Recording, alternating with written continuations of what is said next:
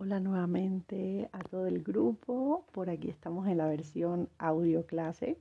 Ojalá se escuchen muy bien y puedan entender eh, suficientemente todo lo que vamos a estar debatiendo, que no va a ser poco, el día de hoy.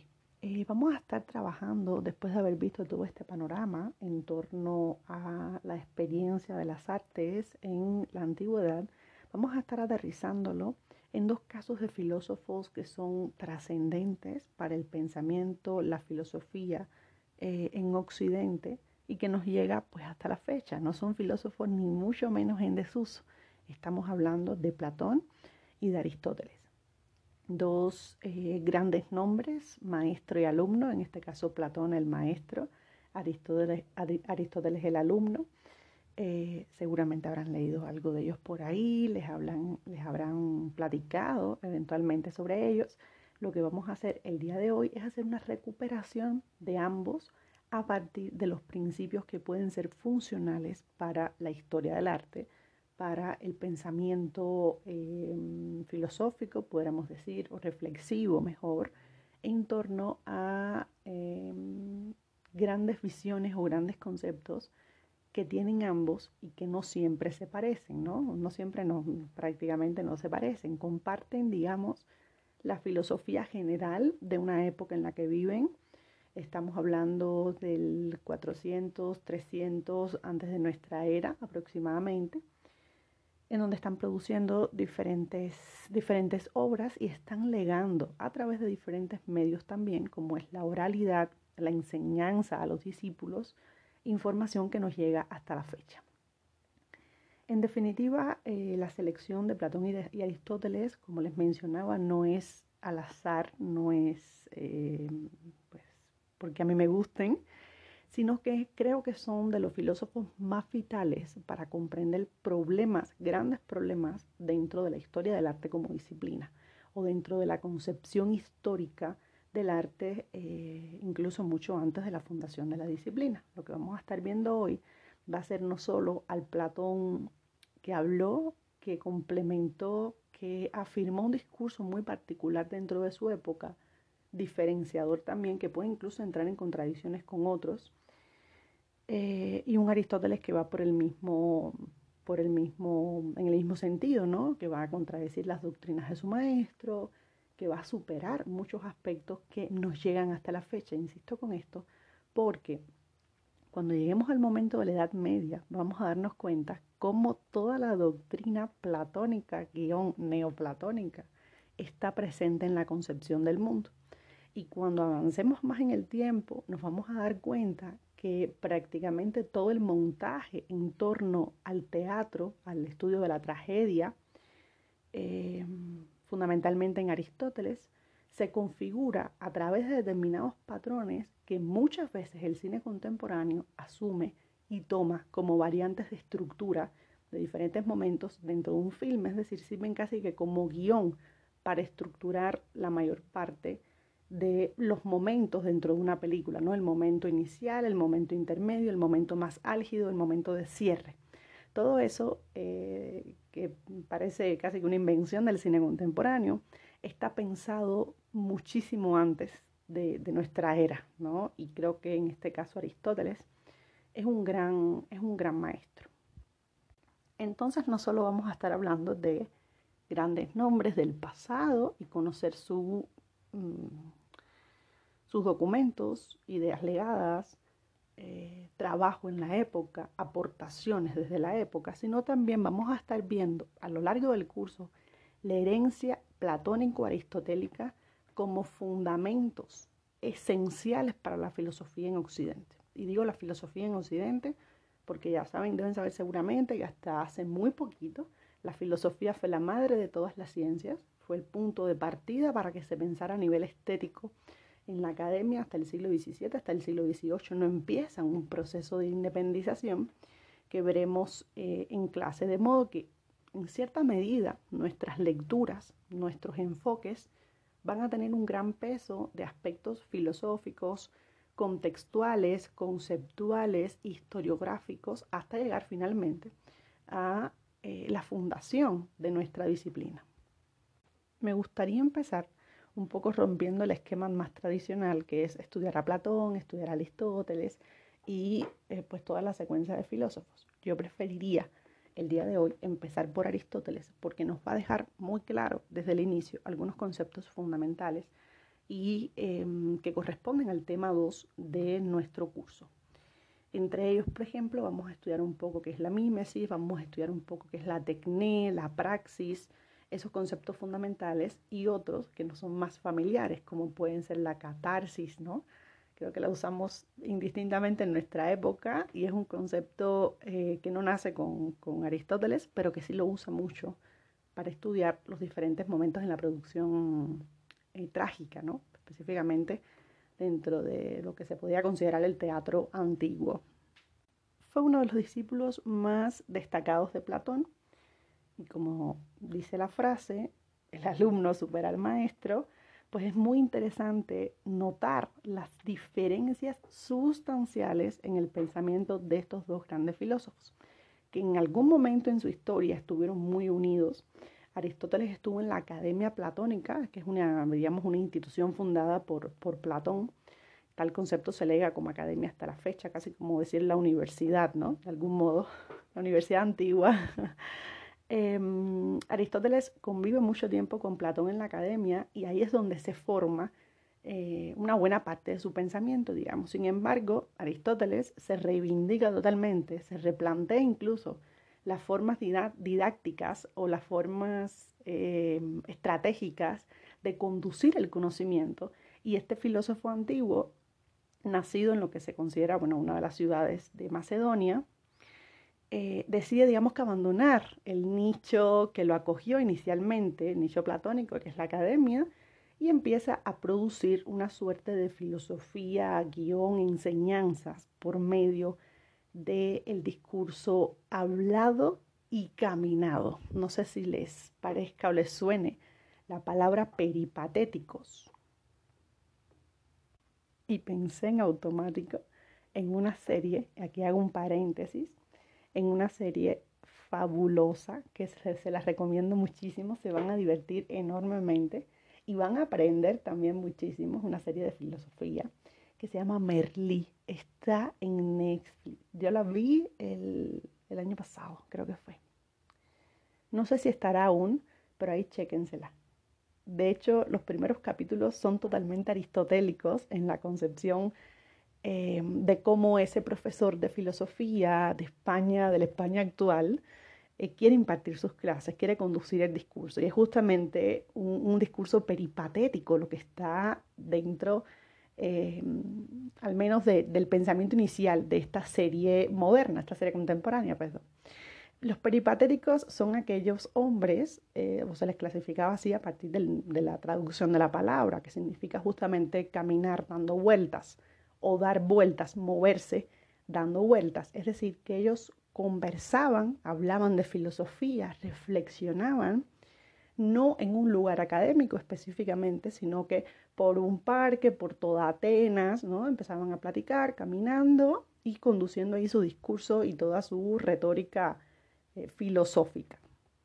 Esta clase hubiera sido idónea impartirla con caminatas y con pláticas porque de verdad que se hace un ambiente interesantísimo. Yo, yo soy más aristotélica en la concepción de la enseñanza que, que platónica, pero definitivamente pues, un aporte importante que no, que no quería dejar pasar por alto, sobre todo porque es una de las evidencias más claras de la ruptura en el pensamiento o en la relación entre Platón y Aristóteles. Creemos muchas veces que la obra de Aristóteles está muy enfocada a cuestiones físico-naturales, ¿no? Está muy enfocada en cuestiones más de, ciencia pura. Y, no resulta ser así. Aristóteles es uno de los pilares, como les mencionaba, que permite pensar el concepto del arte y sus diferentes prácticas o sus manifestaciones en diferentes áreas, como puede ser la tragedia, que es la especialidad de uno de los textos eh, de Aristóteles, que es justamente la poética, sobre la poética o poética se llama el texto. En la diapositiva les muestro eh, justamente eh, algunas de, sus, de los nombres de sus obras.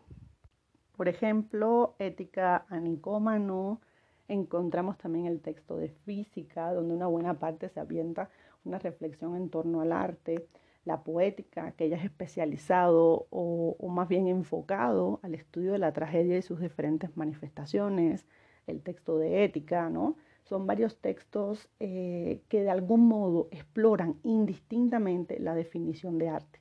Estoy específicamente en la diapositiva número 2, donde van a ver una imagen de, de Aristóteles y el textito que empieza física, poética y ética.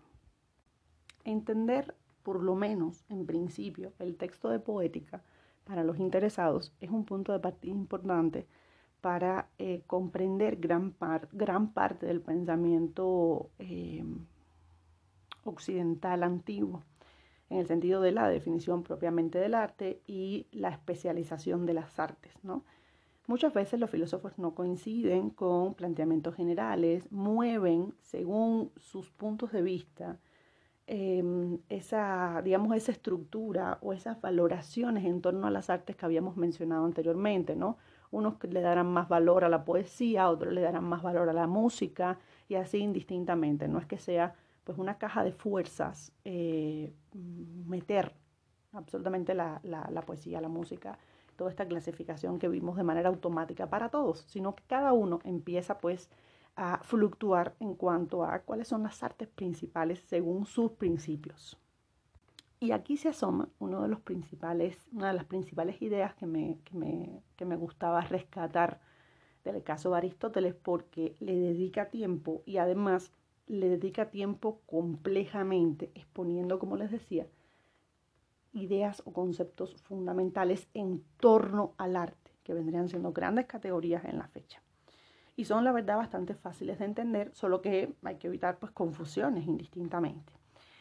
Decía em, a lo largo de la poética Aristóteles, y te he tomado también algunos fragmentos de física, que el arte, o en torno a la exploración del concepto del arte, es un saber práctico que se genera en la medida que se va produciendo. Ese es el puntito uno. Creo que eso más o menos quedó claro en la primera parte de nuestra, de nuestra sesión, ¿no?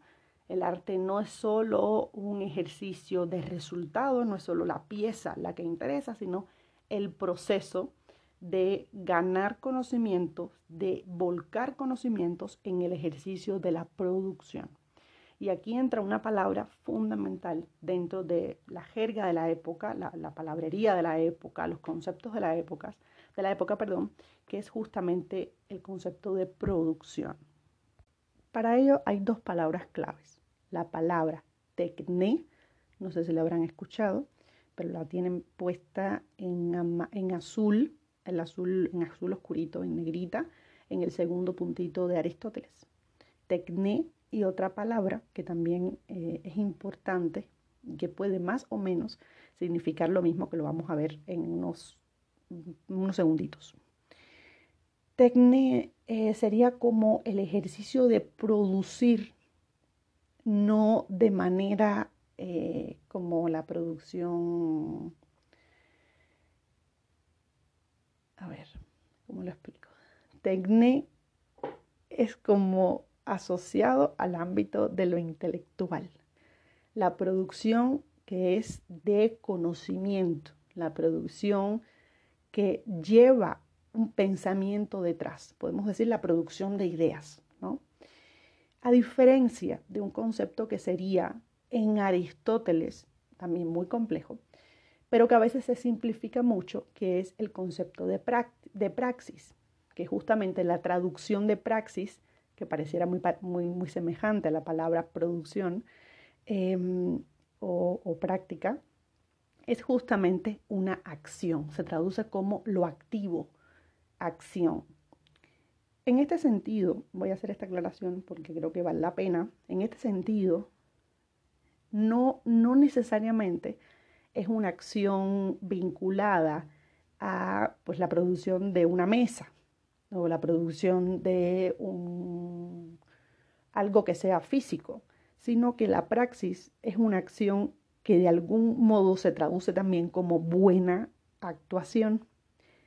Decía Aristóteles que casi siempre la praxis tiene pues un fin en sí misma o es una acción que se asocia con determinadas palabras como puede ser eh, la prudencia, ¿no?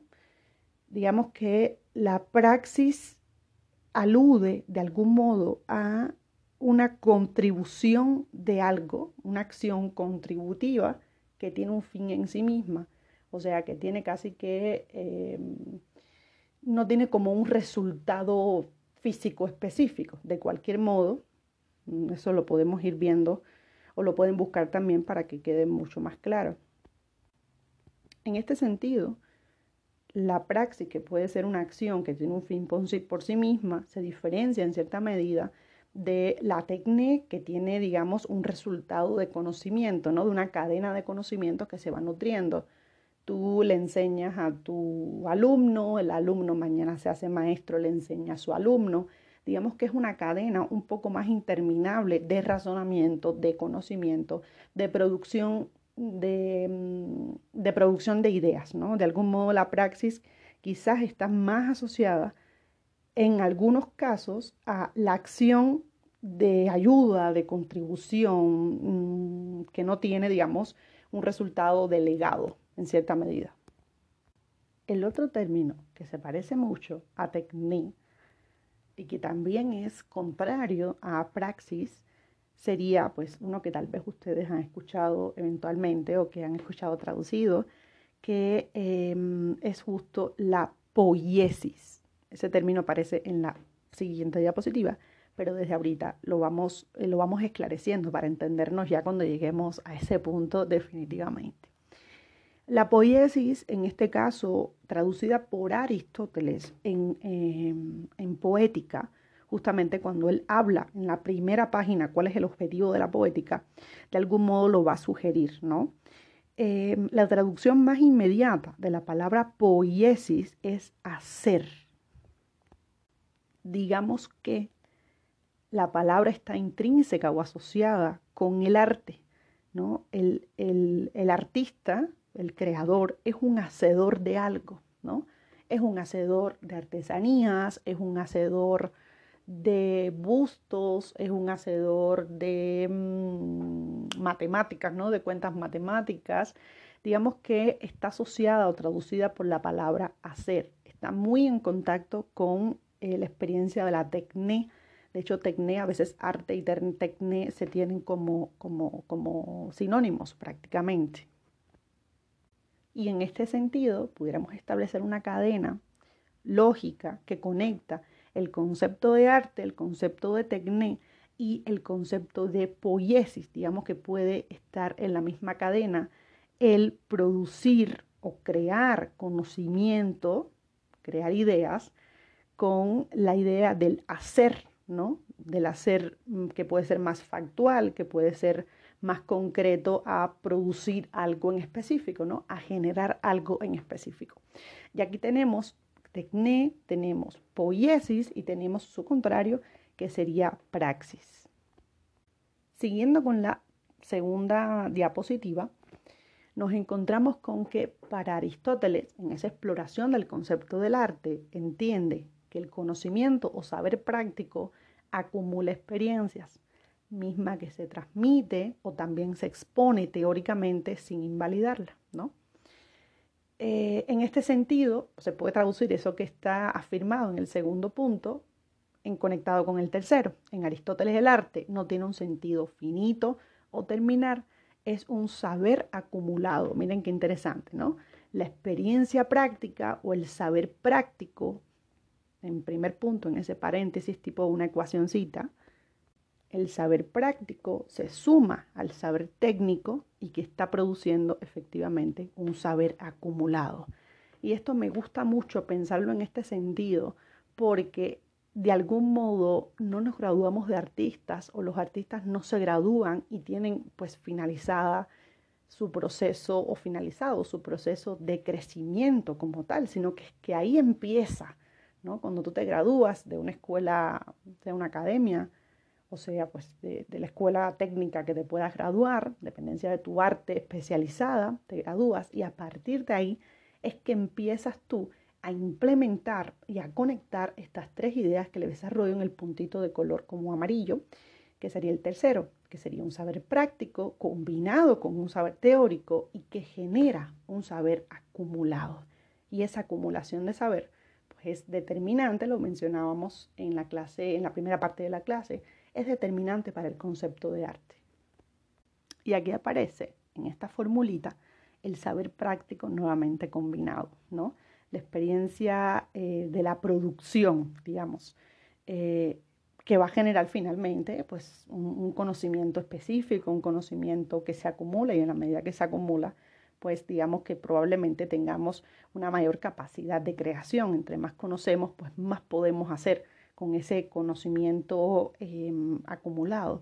Decía eh, Aristóteles em, en, una reflexión importante en poética que definitivamente definir la técnica o el arte como, como disposición productiva siempre va a generar pues una, mm, un, buen fin en, la acumulación final, ¿no? Un saber acumulado, eh, eficiente y en última instancia también virtuoso. No me gusta escuchar, no me gusta decir esta palabra porque es muy platónica, pero la realidad es que todos ellos están conectados también con una filosofía de experiencias de vida que acompañan la virtud, no solo lo perfecto es lo bello en apariencia, sino que también está acompañado de una serie de em, disposiciones que nos hacen más virtuosos, que nos hacen más sabios, que nos hacen más eh, o que permite aumentar nuestro intelecto.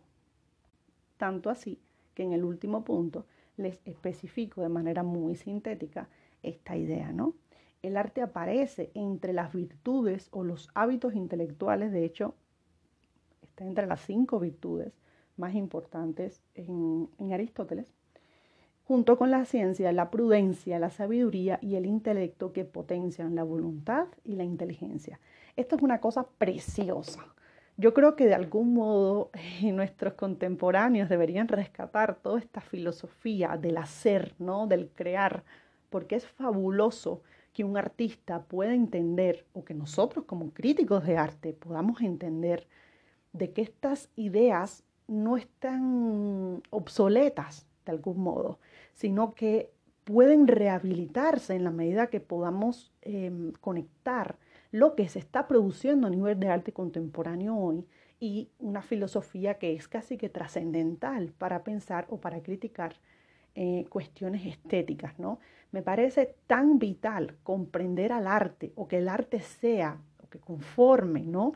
las llamadas virtudes o principios intelectuales más importantes.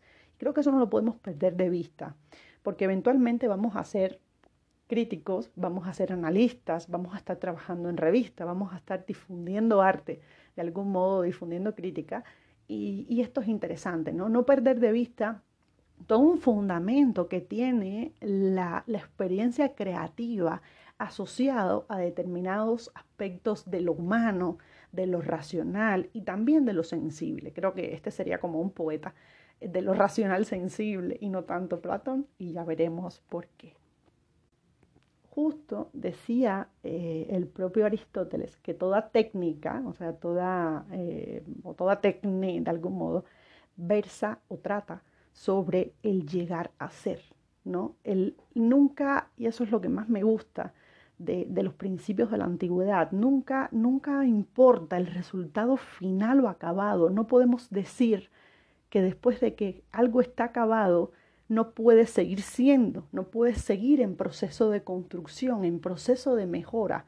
De modo que, insisto, en el sentido em, no finito o infinito que tiene justamente el arte en Aristóteles.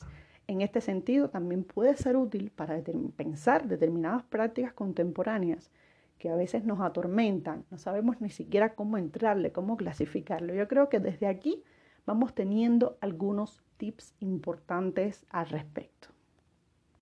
La idea completa se la pongo en, como idea de resumen en la diapositiva número 3, donde les afirmo, ¿no? Toda técnica versa sobre llegar a ser bueno, terminan de leerla ustedes para no demorarme mucho en la lectura de, eh, de, lo, mismo, ¿no? Me interesa ahorita pasar a la diapositiva siguiente, por favor. Hay una tesis esencial en esta diapositiva número 4 que intento compactárselas en el primer parrafito y desgranarla en la segunda parte. En poética es el texto que, más vamos a, al que más vamos a recurrir, como les he mencionado, es un texto escrito eh, aproximadamente en el siglo IV. En poética, aunque Aristóteles pues, se, avienta toda su reflexión en torno a la tragedia como, eh, digamos, el eje central de la discusión del texto, él no deja de estudiar las llamadas artes miméticas en general. Vamos a ver lo, que puede significar la palabra mimético, aunque ya creo que casi todos sabemos. Considerando el carácter productivo, la poiesis, aquí aparece la palabra que mencionábamos anteriormente, de todas las artes y su naturaleza esencialmente mimética. Y esto es importante, conecta con la idea de la diapositiva anterior la idea final, ¿no? Cada arte tiene su disposición productiva, es decir, que cada tecné tiene su poiesis, cada ejercicio de creación tiene su carácter productivo específico, y es lo que hace, insistiendo una y otra vez Platón en el texto de poética, de que cada arte, una vez que tiene su principio eh, productivo, ese principio productivo las hace diferentes entre todas y cada una tendría pues su objeto específico. Sin embargo, Aquí Aristóteles está asumiendo que las artes todas son esencialmente miméticas, esencialmente reproductivas, ¿no? Producen guion, reproducen algo. Y casi siempre ese algo se sintetiza en Aristóteles como una arte sinónimo de mimesis de la naturaleza. Vamos a ver también qué puede significar la mimesis de la naturaleza. Todas las artes son imitaciones y se diferencian por el objeto en que imitan. ¿no? Aquí queda bastante claro este punto. ¿Qué puede significar el arte como imitación? Y aquí se lo desgloso em, progresivamente en algunos aspectos que toca eh, Aristóteles, un poco evidenciando que no es el imitar por imitar, por igualar. Aquí pongo énfasis en, una idea que me interesa eh, eh, en la que estemos claros eh, la mayoría. La mayoría de los seres humanos, una buena parte, todos de hecho, imitamos casi como un efecto eh, propio del hombre, ¿no? Casi siempre cuando imitamos algo, em, desde niños estamos contribuyendo de algún modo a nuestra, a potenciar de algún modo el intelecto. ¿A qué me refiero? La mayoría de nosotros eh, nos enseñan a caminar, ¿no? Cuando estamos muy pequeñitos, aprendemos a caminar viendo a los otros caminar, aprendemos a agarrar un cubierto para comer, eh, una cuchara, un cuchillo, porque nos enseñan a hacerlo de algún modo o porque observamos a los otros hacerlo, ¿no? El ejercicio ese de observación de lo que el otro hace es una suerte de intentar reproducir en nuestra persona aquello hecho por otro. Es decir, el proceso de imitación es un proceso de crecimiento también, casi de manera, eh, con los ejemplos vulgares, pero, pero, pero reales, ¿no? Factuales. Decía Aristóteles, les voy a leer un pequeñito fragmento al respecto, que el imitar, en efecto, es connatural al hombre desde la niñez. Y aquí teníamos el ejemplo idóneo. Y se diferencian de los demás animales en que es muy inclinado a la imitación y por la imitación adquiere sus, primeras, eh, sus primeros conocimientos. ¿no? El hecho de imitar contribuye de alguna manera a racionalizar las cosas, a pensarla de manera racional. No debo agarrar un tenedor para poder comerme la enchilada. Debo tomar eh, el vaso de esta manera para poder tragar el agua. Debo caminar porque no me puedo desplazar eh, agachado o gateando, sino porque es como la forma más propia. De algún modo es la racionalización de la imitación lo que nos hace medianamente diferentes de los otros animales. Y esto es un punto clave, clave, clave, clave, la experiencia de la imitación, porque en varias de las zonas más críticas de Platón encontramos una, una acérrima contraposición con esta idea. Eh, no siempre la imitación para Platón fue algo positivo, a diferencia de Aristóteles. Los medios de imitación pueden ser múltiples, según Aristóteles. La imitación del artista, en este sentido voy al primer punto, de la diapositiva 4, ¿no? La imitación del artista puede ser de un color, de una figura, de un sonido del mundo visible, del cosmos, etc.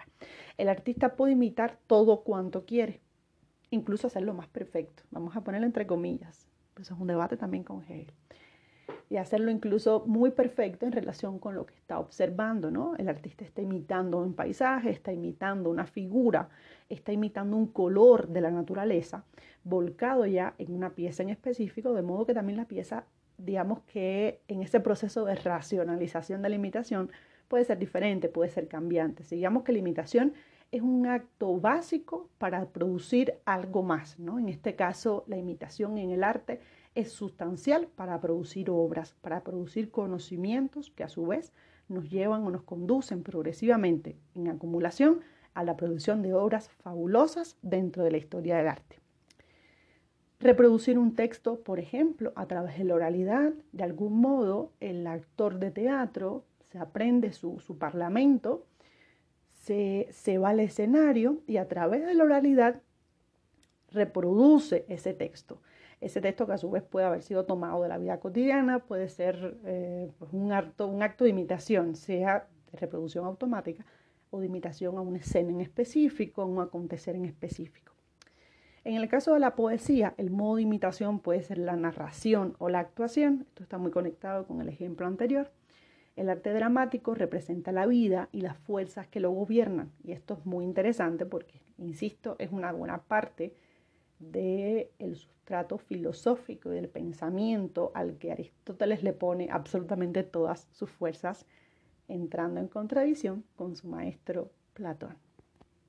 Si pasamos a la siguiente diapositiva, la número 5, nos encontramos esta idea más o menos sintetizada, ¿no? La acción humana, que es natural y espontánea, es, eh, digamos que no está como planificada ni cronometrada, sino que es totalmente pues natural. Es un instinto eh, mimético que en esa naturalidad y en esa espontaneidad no se queda ahí, sino que nos permite adquirir conocimientos específicos, nos permite adquirir conocimientos sobre cómo movernos, cómo leer, cómo comer, pero también cómo producir arte, ¿no? Eh, en ese sentido, mm, pues la conclusión final pudiera decir que, pudiéramos decir, que la naturaleza humana, de algún modo, según Aristóteles, es racional en la medida que adquirimos conocimientos, que somos conscientes de esa adquisición de conocimientos que tienen como base la mímesis, el hombre o la naturaleza humana, podemos definirla como una naturaleza bastante racional. Y ese pequeño detalle nos diferencia de los animales. Vamos a pasar a la siguiente diapositiva, la número 6, donde les coloco algunas escenas de, mm, dos escenas de una película que no sé si habrán visto, pero también se las recomiendo mucho.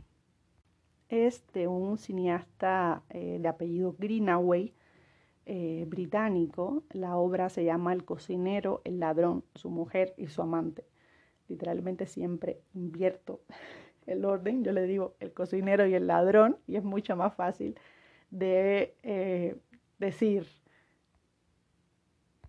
Esa película es para mí una de las grandes joyas de eh, pues, la experiencia humana en todo el sentido posible de la palabra.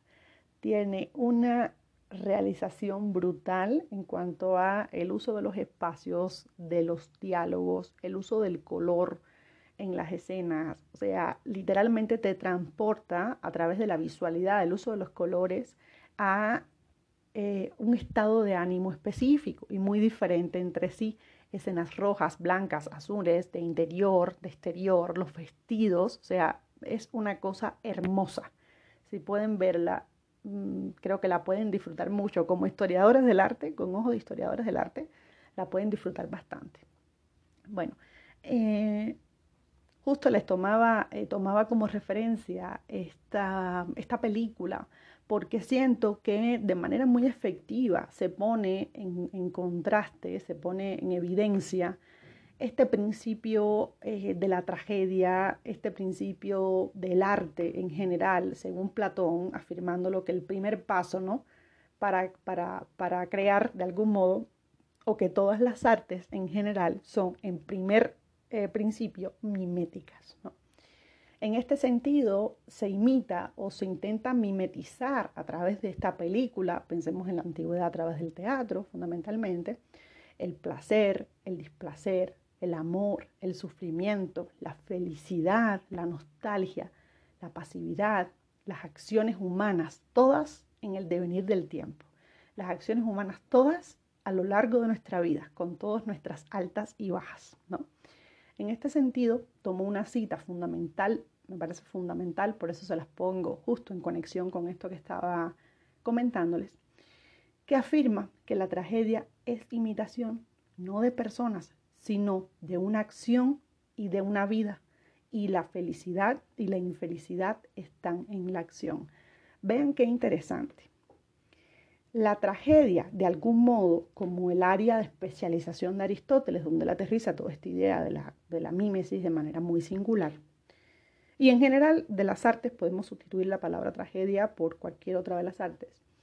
De algún modo, mm, decía Aristóteles, y eso es una aportación interesantísima, que no se trata de imitar personas, sino de acciones humanas, ¿no? de las experiencias durante la vida. Las experiencias estas diversas, desde el amor, la infelicidad, el dolor, hasta la muerte. Digamos que los actos humanos, que son los actos que, aluden a la sensibilidad, a pues una experiencia como, como habíamos mencionado, que puede estar en esa alta y baja de emociones, y no los, los actos eh, pues más básicos que mencionábamos anteriormente, como comer, beber, aunque también se imitan, pero este, Aristóteles insistía en que, eh, lo que lo que hace específicamente la acción de mímesis, en el caso de la tragedia, es justamente volcar los, los actos humanos, ¿no? que serían como uno de los fines más importantes de ese ejercicio de representación, porque justamente el imitar esos actos, el estar en contacto con esas acciones en un, en un teatro, frente a un público es lo que va a hacer que el ejercicio mimético, que, pareciera pues eh, natural al hombre, como hemos mencionado,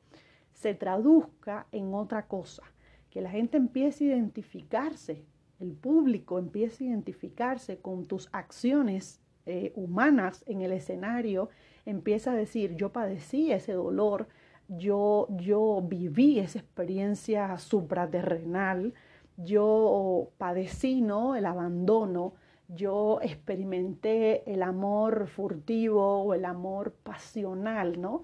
Ese proceso de identificación que mencionábamos muy al inicio de la clase termina por, una, por un momento de lujo que Aristóteles va a llamar catarsis, el momento de la catarsis en el espacio de un escenario, de un montaje, de una escena, de ver una película, así sea nosotros en la noche acostados viendo HBO, pues ahí estamos haciendo de algún modo en nuestra selección, en nuestra identificación con la pieza, de algún modo estamos haciendo un clic y siempre va a haber un momento, casi siempre va a haber un momento para, para la realización de ese momento de la catarsis.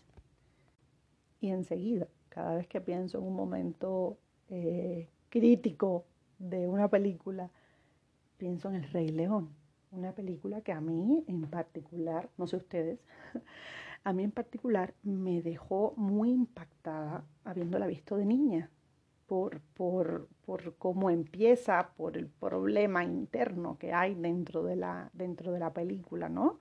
El drama este familiar que a un niño no siempre pues le queda muy claro y te quedas casi que medio en shock, ¿no? Medio traumado incluso con este tipo de narrativas que para Disney o para estas productoras eh, desde hace unos años pues no tenían pues ese filtro tan, tan claro como ahorita, que, que son como más cuidadosos en el tipo de discurso que se conduce. O pues a veces no son tan cuidadosos, pero puede, digamos, mm, estar más asociado con el concepto de infancia del presente que el concepto de, infancia de hace 30 años, cuando yo eh, pues veía estas películas, ¿no? En la diapositiva número 7 les dejo eh, esta, esta, esta, imagen, ¿no? De, Rey León la tomo como punto de partida para poder conectar esto que les mencionaba anteriormente, ¿no? Cómo el momento de la actuación general puede eh, degradar o puede conducir a momentos de alzas, de muy eh, momentos altos, ¿no? En la película, momentos álgidos de clímax, casi en determinadas películas, que se, mm, se llama desde, desde, Aristóteles con toda su teoría en torno a, la tragedia, se llama momento de purgación o es el momento ya donde hay un efecto en el espectador, eso es un momento como climático o las películas que tienen varios momentos climáticos, no siempre es el final, muchas veces están en el inicio, te quedas como muy impactada con el acontecimiento de, lo que le pasa al padre de, de Simba, de Simba, Ah, no me acuerdo el nombre, bueno, de Rey León Pequeño. Eh, tanto es mi trauma que tengo medio borrada la película de mi, de mi, de mi mente. Pero sí, eh, es, una película muy, muy importante en mi infancia y, que yo creo que hace más de 25 años no la veo. De hecho, esta última versión que salió y todo en el cine, yo no fui. O sea, no, definitivamente no. En definitiva, si pasamos a la diapositiva número 8, saliendo un poco de las imágenes del Rey León, eh, podemos entender más concretamente esto de lo que le estaba hablando, ¿no? Ese momento álgido de, clímax, de, de, altura de la película, ese momento que nos impone, incluso en una película de terror, aunque ya las películas de terror son de espanto, tipo salió el monstruo y todos nos quedamos sin, palabra en ese momento y después de cinco minutos vuelve a suceder, ¿no? Es otro tipo de narrativa también y muy afín con eh, el consumo contemporáneo. Pero bueno, en definitiva, en la mayoría de eh, las tramas cinematográficas o teatrales, insisto en el caso de la tragedia porque es el caso prototípico analizado por Aristóteles. Eh, para explicar un poco la, génesis de las artes y específicamente concentrado en esta que él apreció muchísimo, creo, de hecho, que, la tragedia era como un buen modelo, casi como un punto guía para poder pensar eh, la creación artística o el efecto también de la creación artística, tomando en cuenta en este soporte, no sé si lo habrán notado ya, la presencia del espectador como parte de la experiencia estética o como parte de la creación artística de algún modo, ¿no? Tiene un conducto eh, a través del cual no solo es el artista, su conocimiento acumulado, su conocimiento práctico, ¿no? su técnica, su poiesis y el producto, sino que también es el espectador. Y ahí podemos tomar nota al respecto. Bueno, en la diapositiva número 8 les traigo como una síntesis de, esta idea y eh, sobre todo en relación con la palabra catarsis, ¿no? Yo no sé si se use mucho en el lenguaje de las nuevas generaciones, pero es una palabra que yo usé por muchísimo tiempo. Ya hiciste la catarsis, ¿no? Ya hiciste la crisis, ya viene mi amiga con la catarsis de sus problemas y de su existencia. Entonces, es una palabra que yo tengo incorporada en mi vocabulario, ya me dirán ustedes si sí o si utilizan alguna otra como sinónimo de esta misma. Aristóteles afirmaba, o, se puede traducir de la obra de Aristóteles justamente el término de catarsis como purificación, que es un momento eh, que a nivel estratégico en el montaje escenográfico sería como el momento síntesis, como un momento eh, clave dentro de la tragedia. En algunos casos es el momento final, pero no siempre es el momento final, pero está, casi siempre está. Vamos a leer este textito breve que les comparto de los diferentes momentos en los que puede eh, estar pensado una narrativa cinematográfica o trágica, o cómica, o, mm, pues de la variante que, que, que quieran poner, ¿no? La tragedia es imitación de una acción esforzada y completa, de cierta amplitud en lenguaje sazonado, preparada cada una de las especies de aderezos en las distintas partes, actuando los personajes y no mediante relato. Momento 2. Es decir, momento 2 sería como el momento de la actuación más... Eh, en todo momento están actuando, ¿no? Pero hay como momentos claves o periodos claves dentro de la narrativa donde la actuación del personaje que encarna un problema, que encarna un sentimiento, que encarna pues, pues algo que quiera conducir al público, se empieza a conducir a través o mediante determinadas eh, sensaciones. En este caso, él utiliza la palabra compasión y temor. Esto es una traducción, estamos hablando de un de textos muy antiguos. Es más o menos eh, lo que quiere conducir este señor, ¿no? Compasión y temor lleva a cabo la purgación de tales afecciones. La purgación es el momento de la catarsis.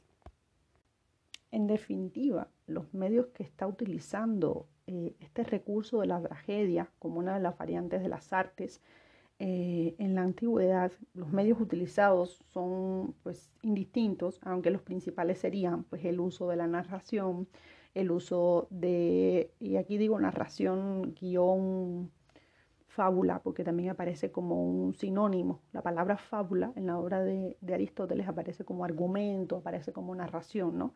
Un momento importante pues es el tratamiento del lenguaje, de la narración, la actuación de los personajes, ¿no? el momento de, actuación, de aparición ya de todos los personajes, cuando todos están en escena, ya, ya que los conoces a todos, muy probablemente pues conduzcan a otro momento em, final, como mencionábamos, que puede ser el momento de la catarsis, ¿no? Es el momento de la purificación de culpas, el momento de la purificación, vamos a ponerle entre comillas, de los pecados, en el momento de, de, la casi que donde uno se exacerba, donde saca todo de sí y dice, pues voy a llorar porque mataron al papá de Rey León, o voy a reír porque pues terminó un final feliz, a veces terminamos llorando y riendo a la vez, a veces terminamos decepcionados porque el mensaje que conduce esa representación, esa puesta en escena, es totalmente eh, complejo o medio eh, poco explicado. De algún modo siempre hay como una suerte de impresión que causa un efecto en el espectador y que definitivamente es una de las, de las misiones ¿no? del pensamiento de Aristóteles, rescatar este concepto de la purificación como un momento clave dentro de una obra, como un momento álgido dentro de una obra y que forma parte de los diferentes o de las diferentes etapas que tiene este proceso, ¿no? Donde tú vas conduciendo la acción, donde tú vas contando la historia, donde empiezan a participar los personajes y donde aparece pues un momento clave o de purificación máxima, que es donde los personajes, eh, por un lado, eh, comparten una experiencia que saben de algún modo que es catártica y que va a generar en el espectador un efecto semejante, ¿no? Una, una suerte de afección también, de impacto en el espectador. Y aquí me voy adelantando un poquito algunas conclusiones que muchos filósofos han, han interpretado a partir de Aristóteles, asumiendo que para él el fin del arte, el objetivo final del arte o de las artes, sería ese momento de purificación, ese momento de armar la catarsis, ese momento de crisis. Y no todos los autores están de acuerdo. Por ejemplo, Hegel en sus lecciones de estética, en varios pasajes, refiere la obra de Aristóteles y entiende que eh, todas las artes no tienen por qué tener como fin la catarsis. Los críticos de Hegel y los críticos de Aristóteles afirman que Hegel hizo una suerte de mala interpretación de la obra de Aristóteles, pues Aristóteles no tenía como objetivo final en su tragedia que fuera la catarsis, el cierre, ¿no? el objetivo último. Y digo algunos autores porque yo he revisado de manera muy frecuente las lecturas actualizadas que se tienen de, Aristóteles hay un texto que me gusta mucho, mucho, mucho de María Labrada. Es un texto del año 2017. Yo lo consulté casi que apenas que salió porque en la biblioteca de la Iberoamericana, la verdad, tiene muchísima, muchísima información actualizada. Los tipos, los ebooks, estos eh, digitales, hay muchísimo que revisar ahí. Bueno, ahí yo me encontré este texto de Labrada que ella titula Consideraciones filosóficas sobre el arte y la belleza. Y me gusta mucho la manera que tiene, diferente, de enfocar el problema en torno a la mala interpretación, entre comillas, o la interpretación de Hegel, sobre el fin del arte o el objetivo final del, arte en Aristóteles. Aquí Laurada utiliza un recurso muy interesante y ella dice, para Aristóteles el fin no es lo mismo que el efecto. De hecho, ni para Aristóteles ni para nosotros, ¿no? El fin de algo no significa, eh, no es fin, no es sinónimo de efecto en automático. Ella insistía que eh, el efecto de, de, la tragedia es evidentemente producir el efecto final, podemos decir, ¿no? El efecto de cierre o el efecto máximo de la tragedia es justamente el momento de la catarsis. Pero que lo han malinterpretado asumiendo que la catarsis es el fin u objetivo del arte, definitivamente. Labrada dice que no, que el objetivo de las artes, según Aristóteles, específicamente de, la tragedia, es justamente ejercer eh, de manera dilatada y no específico en un momento, sino mm, como proceso, que las diferentes artes ejerzan o conduzcan la representación de las acciones humanas. Es decir, las acciones humanas sería como eh, el, en última instancia el fin de las artes, ¿no? que pudiera conducirse la experiencia humana a través de sus diferentes manifestaciones artísticas. ¿no? Y aquí pensamos en Maribel, un arte sobre sí mismo o sobre nosotros mismos, de algún modo, casi de manera explícita, conecta con eso, más allá de que podamos interpretar el nosotros, el sí mismo, de manera indistinta. En este sentido, comparto la idea de Labrada, que es una idea muy sugerente y actualizada de este fenómeno. De modo que podemos establecer lo siguiente, el fin de las artes para Aristóteles, y específicamente demostrado a través de la tragedia, no es la catarsis, sino que la catarsis es parte de un proceso de efecto, de ese montaje escenográfico. Y el fin del arte sería, en última instancia, expresar, conducir, manifestar las acciones humanas eh, eh, en sus diferentes eh, momentos, ¿no? toda la experiencia humana, pudiéramos decir. Y esto me parece fabuloso, no sé qué crean ustedes al respecto. Espero la próxima clase poder escucharlos en este sentido. Haciendo un balance de las cosas más o menos dichas, me desplazo hasta la diapositiva número 9 con algunas reflexiones conclusivas. Y quiero eh, más que nada enfatizar en la segunda, la vivencia estética, la práctica artística y la reflexión teórica reciben en Aristóteles una base ontológica. ¿Qué significa esto? Reciben una base ontológica en tanto la mayoría de las cosas de las que hemos estado hablando es en torno al ser humano, a la experiencia del ser humano. Es decir, la figura del hombre se encumbra dentro de este sistema de pensamiento de las artes de manera muy eficiente. Es sobre el hombre, en última instancia, eh, donde está recayendo la base de la lectura aristotélica de las artes.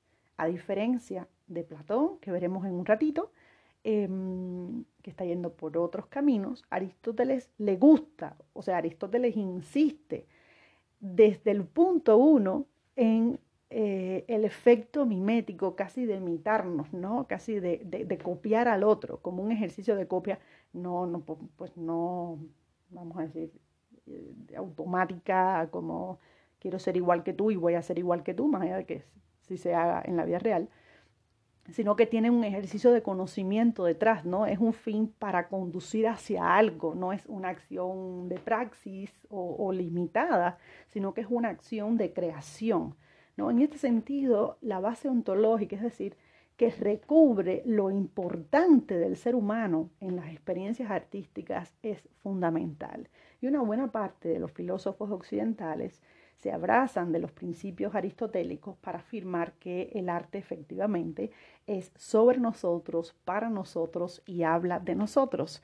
Yo se los dejo a su consideración para que un poco lo valoren, para que puedan emitir juicios eh, al respecto y ahí hagamos pues, un breve debate la próxima sesión cuando tengamos em, e-, el espacio, ¿no? El próximo jueves quiero hacer una actividad aristotélica con ustedes muy parecida a la que yo hice con el Rey León. quiero que identifiquen al menos dónde, está, eh, dónde están cada uno de los momentos de desenvolvimiento de personajes, el momento de la catarsis en una obra específica. Me interesaría mucho que ustedes seleccionaran, sea una película infantil, sea una obra de teatro, una pieza de Broadway, lo que ustedes quieran, donde puedan ustedes identificar al menos este momento de la catarsis. Hay otros conceptos que se los quiero dar que están imbuidos en la experiencia aristotélica totalmente para analizar el teatro, para analizar la tragedia, la comedia, en fin. Eh, se las voy a dar como pistas por si quieren eh, edulcorarlas más, ¿no? ponerle pues más sazoncito. De todos modos, voy a hacerles un audio con la orientación del ejercicio. Una parte de la clase me interesa que haga ese ejercicio y la otra parte de la clase me interesa que hagan el ejercicio que ya orienté en la clase presencial, que sería el de la música. ¿sí? Bueno, voy a grabarles el audio de Platón y enseguida pues hago las reflexiones finales, el balance final y insisto en la orientación del ejercicio. ¿sí? Los abrazo mucho.